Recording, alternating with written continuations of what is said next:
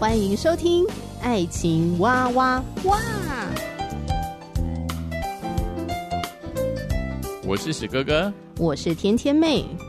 各种情感话题，挖掘深度与广度，挖出感动与温度，为其中的美好惊叹不已。哎，是惊叹还是惊悚啊？以轻松漫谈的方式畅聊各种情感话题。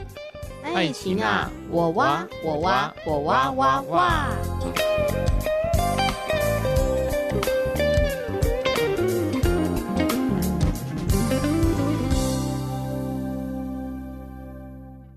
欢迎收听《爱情哇哇哇》，我是你的好朋友天天妹。呃，今天在节目当中呢，继续来分享台湾学员传道会授权给我的幸福说明书，得着婚姻中的自由与满足。这是一本外国的翻译书籍，作者有两位：尼尔·安德生、查尔斯·麦兰德。呃，我们进入婚姻呢，并不是想要跳火坑，对吧？呃，虽然在婚姻里面的人往往都有火坑的感觉，好、哦、水深火热，呃，但是我们进入婚姻，并不是为了要跳火坑，所以才进去。我们是希望能够得到幸福，希望能够得到呃生命里面的那种喜悦哦，那种满足感，而且希望可以跟另外一半来分享这份爱，这份亲密，所以我们才进入这个关系里面。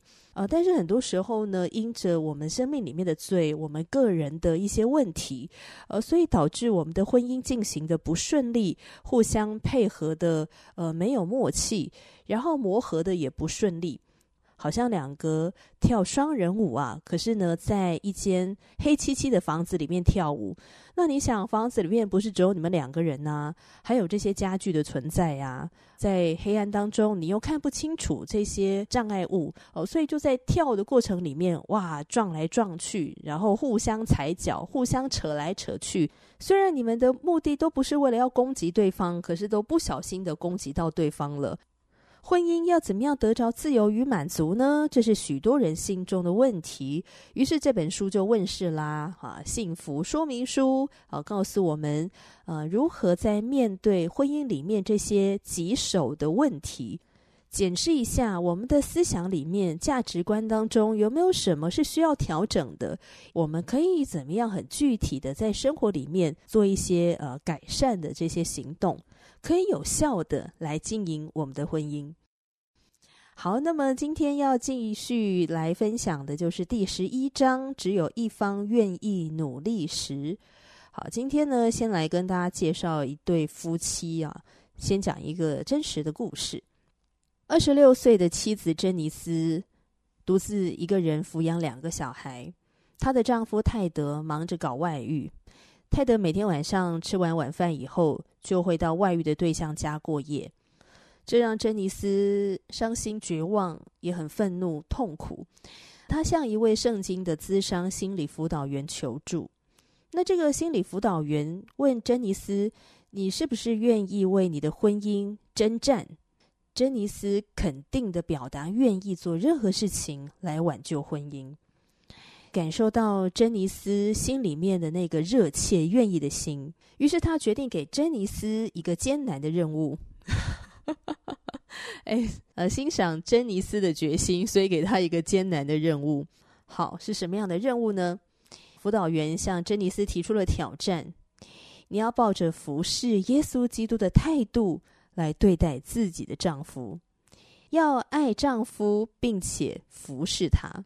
即便丈夫回家只有短暂的时间，也要用如同耶稣造访时对耶稣的款待来接待自己的丈夫。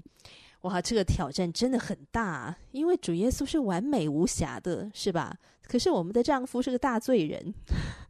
呃，珍妮斯呢就提醒这个心理辅导员啊，泰德的言行一点都不像耶稣。他和另外一个女人上床睡觉，而且对家庭没有任何的建树。那心理辅导员就列下了珍妮斯可有的选择，按照现有的情况继续下去，那这会让她觉得十分的痛苦。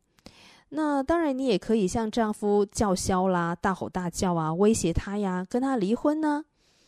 那你也可以使用合乎圣经的方式。让你的言行举止可以吻合你的祷告。珍妮斯一直在为泰德祷告，在心理辅导员的鼓励之下呀，珍妮斯呢就决定，好吧，我要试试看这个挑战。好，她决定接受了，她想要再次的去爱她的丈夫，然后服侍泰德一周，如同服侍主耶稣一般。她想要努力试试看，即便他觉得可行性非常的小，而且可能也会让他很痛苦。那于是呢，每一个晚上啊，她就穿上了自己最漂亮的衣服，为泰德她老公这个不完美的老公，这个让她气不不的老公，给他做最爱吃的晚餐，然后把报纸放在他最喜欢的椅子上，然后呢，再竭尽全力的去思考说啊，要接待泰德像接待耶稣一样，到底该怎么做呢？主啊，求你帮助我。头一个晚上，泰德啊就低声在那儿碎碎念，就跟以前一样，就离开家到外遇对象那儿过夜。第二个晚上呢，他向珍妮斯说了几句话，接着离开家。第三个晚上，泰德问珍妮斯到底在干嘛？你怎么变了？珍妮斯解释：“我只是照着自己该有的态度来对待你。”很奇妙的是，那个晚上泰德没有出门，不过他睡在家里的另一个房间。到了那一周的最后一天，泰德在外面过夜的时间少了很多，有更多的时间留在家里。那这对珍妮斯来说，哦，是一个蛮好的兆头。她回去找心理辅导员的时候，呃，她知道这是这几个月来自己头一次得到丈夫的注意力。那这个心理辅导员就建议她了，找一个合适的时机，向你的丈夫提起你在教会里面有一位弟兄教导你如何对待自己的丈夫，而这个弟兄也很想见一见泰德。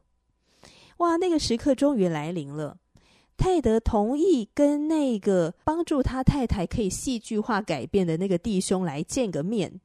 他想，哎，这个弟兄到底对我的妻子说了什么话，以至于我妻子对待我的方式跟态度怎么会一百八十度大改变呢？这个弟兄是谁啊？就是这个帮助珍妮斯的心理辅导员。好，泰德就去跟他见面了。在见面交谈的里面，泰德承认自己的外遇。虽然他外遇的事情呢，他跟他老婆之间大家都心知肚明的。呃，不过呢，这是他第一次当面承认自己的外遇。他提到了跟这个外遇对象的关系。他认为，虽然两个人发生了性关系，可是他并不爱对方。第三者对泰德施加很大的心理的压力，要泰德离开珍妮斯，和他结婚。可是泰德想的是如何跟这个外遇对象分手。然后他开始想要跟珍妮斯共同努力来改善这个原本已经摇摇欲坠的婚姻。那辅导结束之后呢，泰德承诺他要回家，然后他也愿意接受耶稣基督做他个人生命的救主。这个辅导员带领泰德跟珍妮斯两个人在上帝的面前悔改，然后彼此饶恕。珍妮斯跟泰德每个礼拜接受婚姻辅导，持续了好几个月的时间。有时候获得很大的帮助，有时候也会感到十分的痛苦。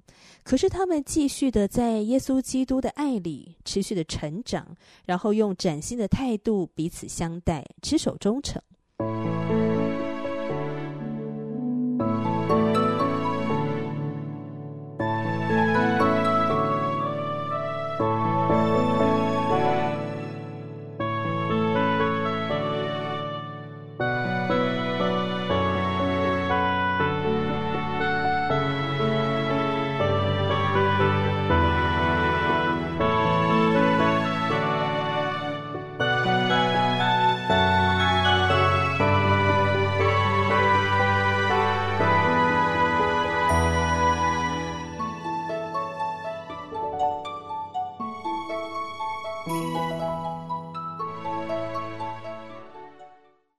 我觉得泰德跟珍妮斯啊，算是一个蛮美好的例子哦。他们算是有很好的结果，并不是每个婚姻辅导的故事都有这样美好的结局。大多时候可能就是撕破脸啊，老死不相往来啊，真的就是整个关系破裂了。虽然失败的例子有很多，可是呢，我们也不要忘记了，也有许多婚姻辅导的故事的确拥有如此美好的结局。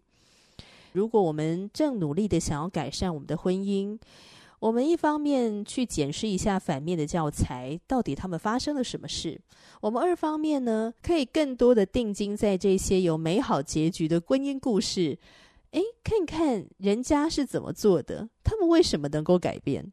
相信自己也有这个机会。当然，可能有人会说啊，珍妮斯跟泰德，你看珍妮斯不就是在讨好泰德吗？为什么要把自己搞得这么卑微呢？我们女性怎么会这样呢？我们已经是受害者了。那个烂老公，我还要像款待耶稣一样去款待他，这不就是一种讨好吗？也许有一些人会这样想，这也无可厚非，因为这或许就是。呃，想要改变婚姻的珍妮斯，她必须付上的相对代价。即便有人认为珍妮斯是在讨好泰德，甚至是呃卑微的讨好，可是对珍妮斯来说，她只是做她可以做的，以及呃她该做的。所谓该做的，就是在婚姻里面，一个妻子当如何敬重她的丈夫，不管她的丈夫把丈夫的角色扮演的好不好。基本上，夫妻哦，就以圣经角度来说的话，夫妻是要彼此尊重、彼此顺服，在耶稣基督的里面。所以，我们因着顺服耶稣基督，我们因着敬重我们所爱的神，我们敬重我们的另一半。珍妮斯愿意为泰德煮他所爱吃的晚餐，他愿意把报纸放在泰德最喜欢的椅子上，想要款待泰德。像款待耶稣一样，他在思考他该怎么做，而这些调整是因着他重新的去思考，对一个妻子应该要怎么样的来对待她的丈夫，这是他可以学习去做的。还记不记得上一次我们在介绍到呃第十一章，只有一方愿意努力的时候呢？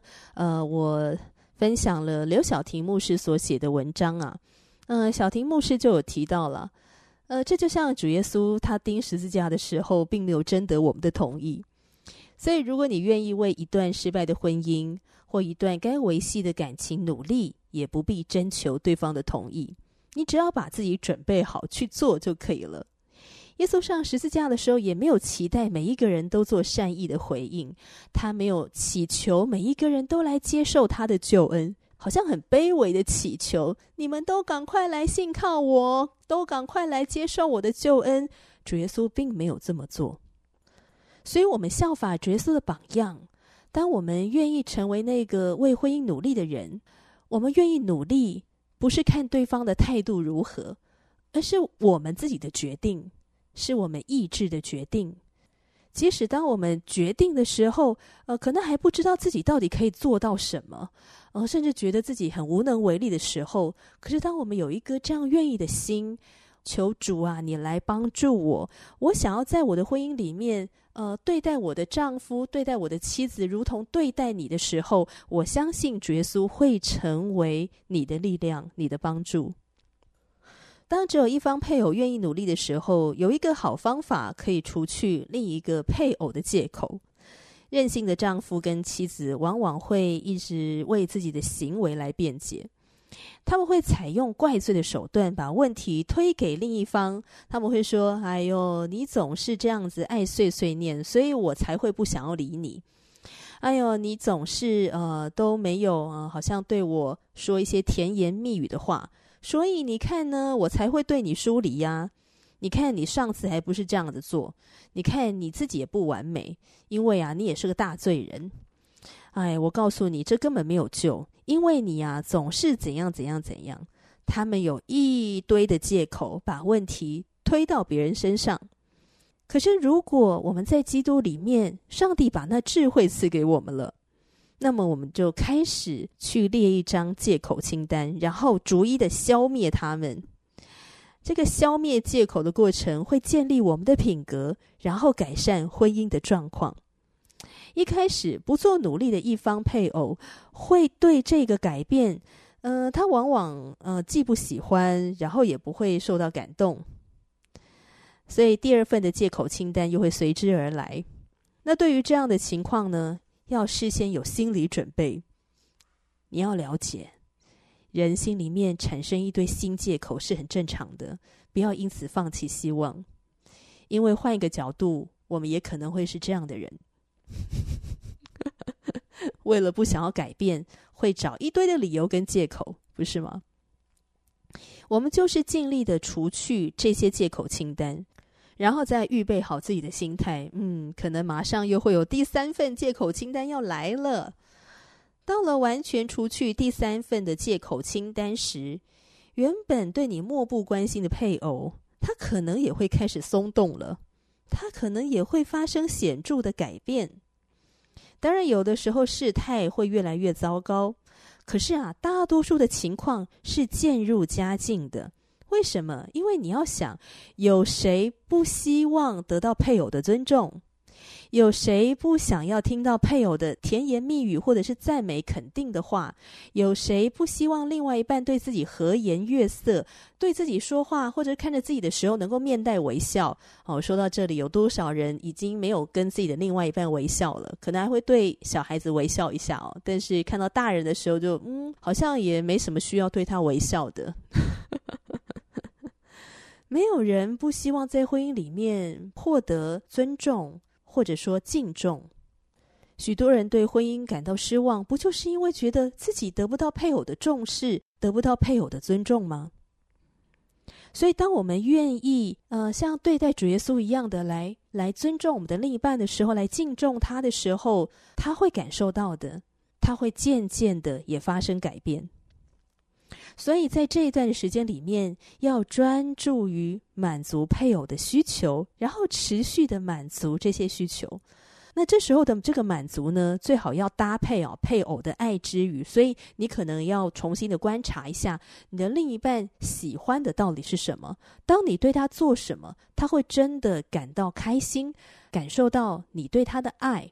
好，这个时候就是我们要投其所好。不要给己所要，你继续的给己所要，就是把对方往门外推，好吗？然后适当的用爱之语来表达爱，好，表达你对配偶的肯定，甚至对配偶的感谢。也许你会想说，哈，我还要感谢他，没有拿刀捅他就不错了，哈，没有把他赶出去就不错了。嗯、如果今天我们愿意努力的话，我们当然是期待这个关系能够越来越渐入佳境的，对吧？是，所以我们投其所好的时候，我们也开始去重新的去发现说，哎，当初我为什么会选择这个人？我为什么会嫁给他？我为什么会娶他？他的生命里面，他有哪些的特质？其实是我蛮欣赏的。我重新的把这些我欣赏的东西再次的找回来，然后我对配偶表达肯定，对配偶表达感谢。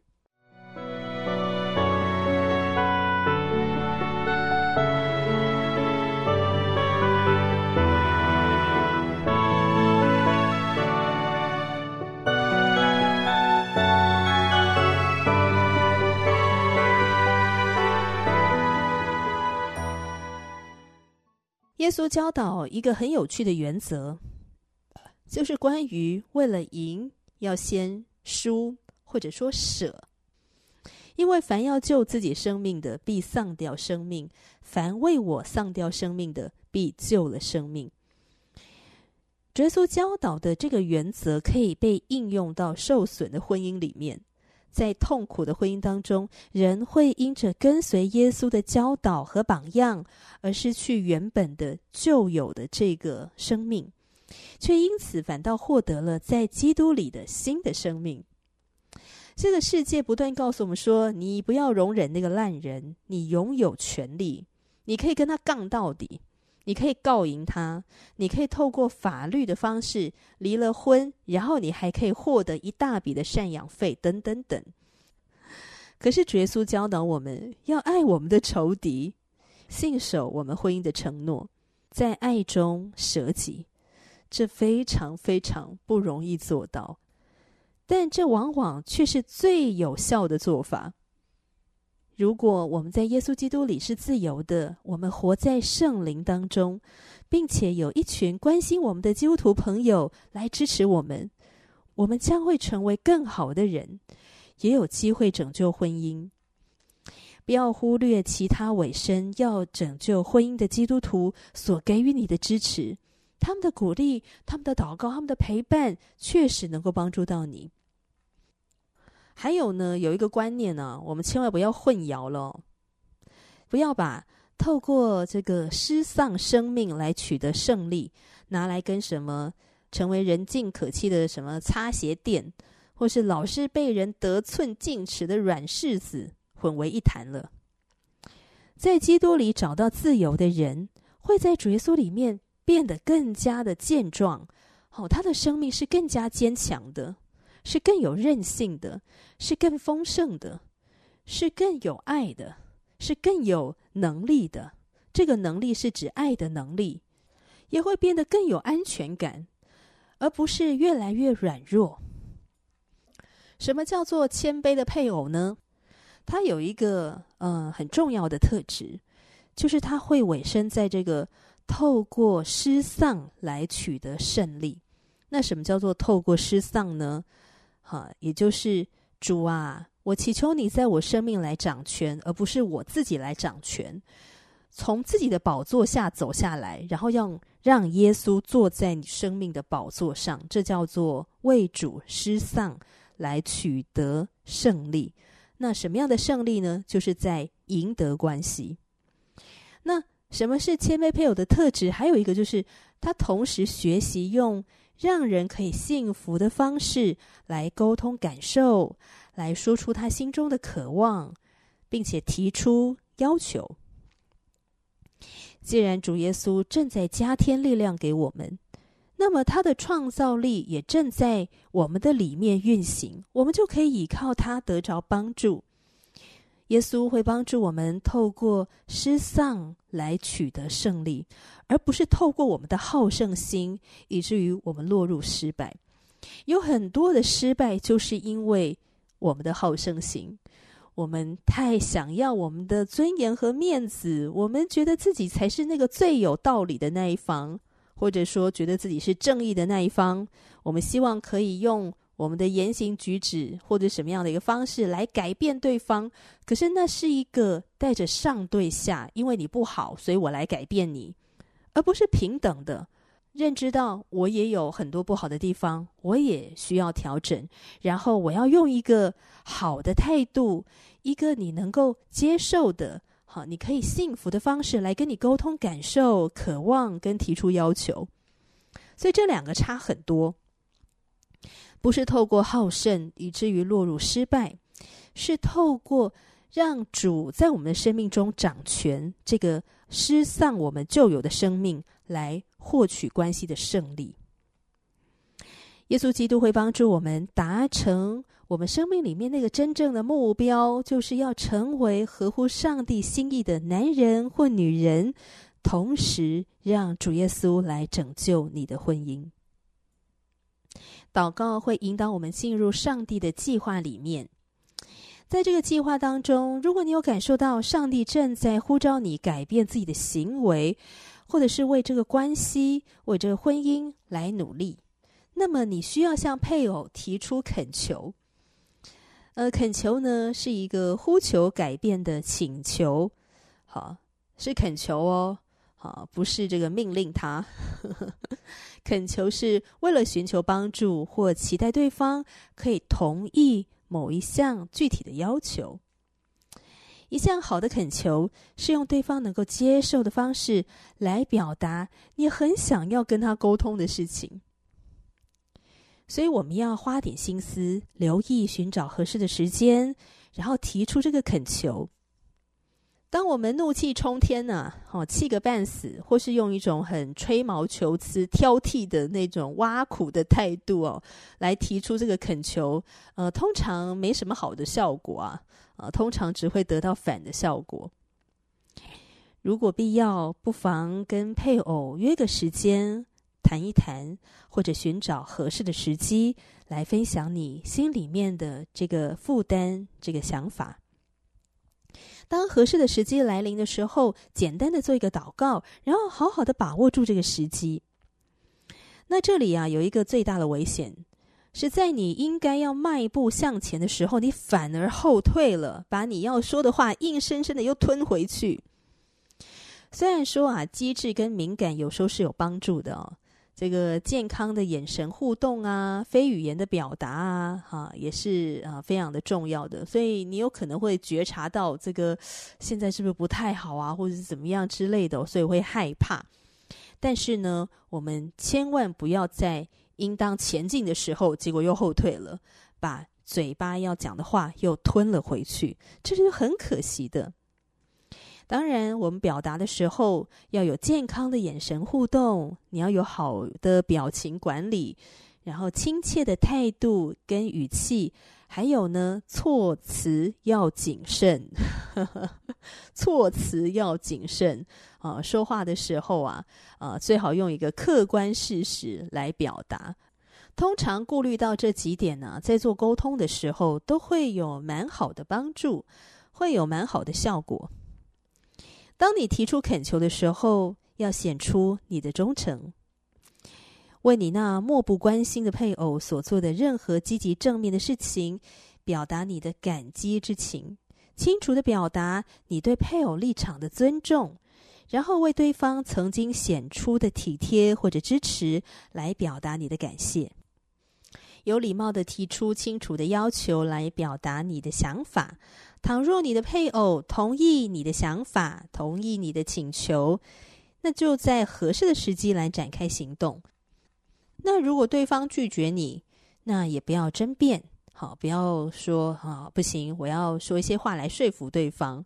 好，不用，好，不用争辩，也不用说服他，就用活泼明朗的语气回答说：“好，没问题。”当事情变得更严重，而我们的热情被打击的时候，要冷静的回答说：“哦，很抱歉让你有这样的感受，你有权利表达你的意见。”然后，当我们一个人独处时，就用祷告的心问自己一些重要的问题，比如说：为什么我的恳求会被拒绝呢？